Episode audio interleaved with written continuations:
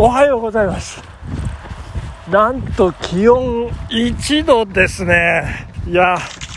よかったよかった。よかったよかったっていうかえー、本日3月1日でございますね、えー、月が変わりましていやーいい朝でございます。いやー昨日もねあのー、雲一つない日本晴れでいい空だったんですけれども今日もねあの格別な空でございましてこれはどういうことかと言いますと朝焼けが素晴らしかったんですね。いやーやっぱね朝焼け昨日みたいに雲が何一つないと焼けるものがありませんからね。赤くならないんですけど今朝は東の空雲がねいい感じでありまして先ほど今6時過ぎなんですけど6時ジャストぐらい真っ赤っかっかっかっかっなりましていや美しかったですね。いやそんな朝でございますけれども早速ですね昨日の間違いだらけの好きな女性タレントベスト10の解説からいってみたいと思いますけれども。いやー間違いだらけですよ、えー、第10位趣里さんと私言いましたけど趣里さんあのであのー、きっかけが「どうする家康」っていうね、えー、大河ドラマと言いましたけど「どうする家康」に出てるのは趣里さんじゃなくて古川琴音さんでしたっていうね。いやーびっくりしましたね。でネットであのいろいろこう調べますと最初ねどうも首里と家康で全然出てこないんですよね。おかしいなと思ったんですよ。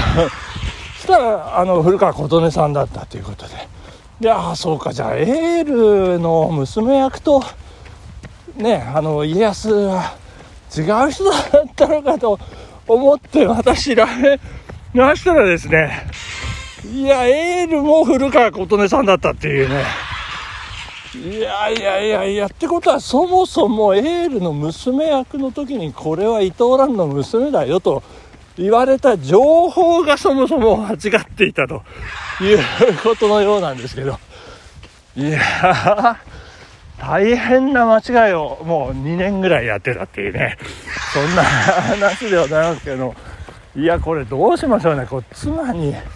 えー、問いただすというか、えー、伝えて正すかどうか。どうするマチュっていうとこなんですけど。いやちょっとこの話題ね怖いですね、えー、もうネットもねかなりあ今目の前をですね狐が 失踪している。かなり 100m 先ぐらいですね。左の方から右の方に。いやこれ今日は、えー、狐1とカウントさせていただきたいと思いますけど。いや尻尾がね長いですね。早かったですね。なんか北の大地を走ってるような感じで、えー、とっても、えー、いいですね、えー、まあ、そんな感じで、えまあ、一度、え氷点下ではないとはいえやっぱりねこう手は手は冷たい。あの大変。やっぱりねまだまだ寒いんですけどもね。いや春の兆し足音聞こえてまいりまして。さあさあさあ長野マラソンまであと53日ですよね。頑張ってみましょう、えー、こうやってカウントして一日一日減っていくということでございまして今日はちょっと時間を取りましてね早めに始めますよ街の好きな女性タレントベスト 10! えー、そんな間違いだらけ、えー、でしたが、えー、10位が趣里さんではなく古川琴音さんとえー、そして9位が川口ゆりかさんですね。えー、そして今日は8位から、8位がですね、第8位第8位は今田美桜さんですね。今田美桜ちゃんは4位から交代ということになりましたけれども。いやー、でもね、ランクは外れませんね。まあ、こうちょいちょいこうネットでねその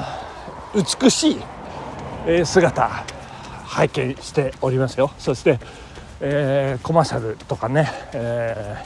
ー、いろいろこう出て、えー、ますんでね、えー、あのやっぱ目と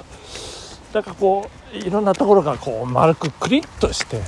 るところが清楚な感じがねとってもいいなってあんまり説明できなくてごめんなさいね、えー、まあ、とにかく今田美桜さんは8位ということでございましておめでとうございました。はい、えー、そしてもう一丁いきますね、えー、第7位。第7位初登場でございます。林田理沙さん。林田理沙さんって。ご存知ない方もいらっしゃるかもしれない。NHK のアナウンサーですね。女子アナえー、そして先週発売の、えー、週刊現代、えー、3月4日号ですね、えちょっと記事がねありましたんでここでご紹介させていただきたいと思いますね、えタイトルがですねニュースな人妻たちの頂上決戦っていうね、いや、生めかしいですね。タイトルがね、えー、ちょっとこう抜粋でご紹介いたしますけど、ついに NHK の絶対的エース、涌田真由子アナ34歳が帰ってくるという、まあ、記事の出だしでございますね。えーと、彼女がですね約1年間産休を終えてですね4月から帰ってくるということで NHK ニュース7ニュース7、7だから夜の7時ですね、えー、月曜から木曜までを担当するということのようでございまして。さあさあさあということで記事がですね、えー、進みます。ただしこの1年間で頭角を現し、涌田に被験しうる存在に成長した女性アナがいる。林田理沙アナ33歳だということでございました。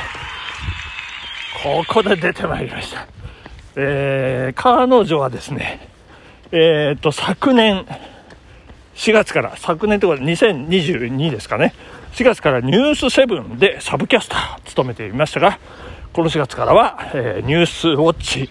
9のキャスターに就任することが決まったということなのですね。えー、ワクターアナは圧倒的に花があって強さも兼ね備えている太陽だと。で、それにくら、あの比べて、林田アナにはそういった部分はないと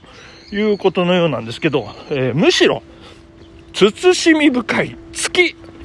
決して自分を大きく見せることはしませんというそういうねつつましい、えー、ところが魅力だということのようでございますそして、えー、かつてブラタモリのアシスタントをしていた時林田アナはもっと勉強して臨んだ方がいいのでしょうかと悩みを吐露したことがありましたと。あの番組はタモリさんが女性アナにいろいろな知識を教える構図を視聴者が楽しむ側面もありますので、えー、事前勉強の必要はないんですけれどもこうした質問をするような謙虚な姿勢に品性を感じました。というこれは、えーと、コメンテーターですね。芸能リポーターの方ですね、えー、そしてえー、っとですね。声質は涌田よりも林田について称賛の声が多いと、え、中学高校時代合唱部に所属していた。ということ。そして東京芸術大学で音楽を学んでいたことが影響してすごいですねこれ。キングヌーと同じじゃないですか、えー、声の張りが非常にいいと、まあ、評価高いですね。えー、そして大河ドラマ「晴天をつけ」では本編終了後の気候コーナーでナレーションも務めていましたがこれが心に染みましたというね、えー、評価の声ですね林田さんのチャームポイントは表情です真面目そうに仕事をしていても抜け具合を感じるので親しみやすいという、ちょっとこう抜けてね、ほんわかしたところがあるということですね。えー、人となりが伝わる表情を作れるというのは、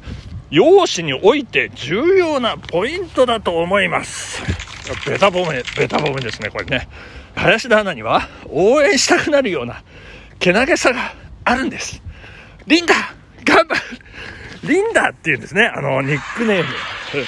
リンダ頑張れって思いながら、えー、成長を見守りたい。いわば愛され力が高いのです。ということでね。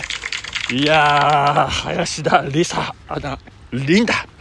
えー、ラブラブでございます。私最近ね、本当に。で、そして、片や絶対的エースだったワクターアナですけどね、ワクターアナは私全然ダメなんです。あの、タイプじゃない。まあ、贅沢な、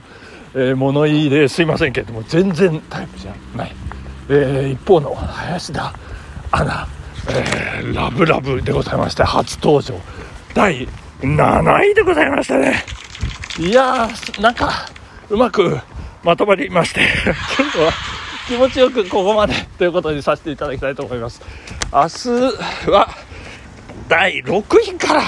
発表させていただきたいと思いますね。えー、本日ここまででございます。ありがとうございました。さようなら。バイバイ。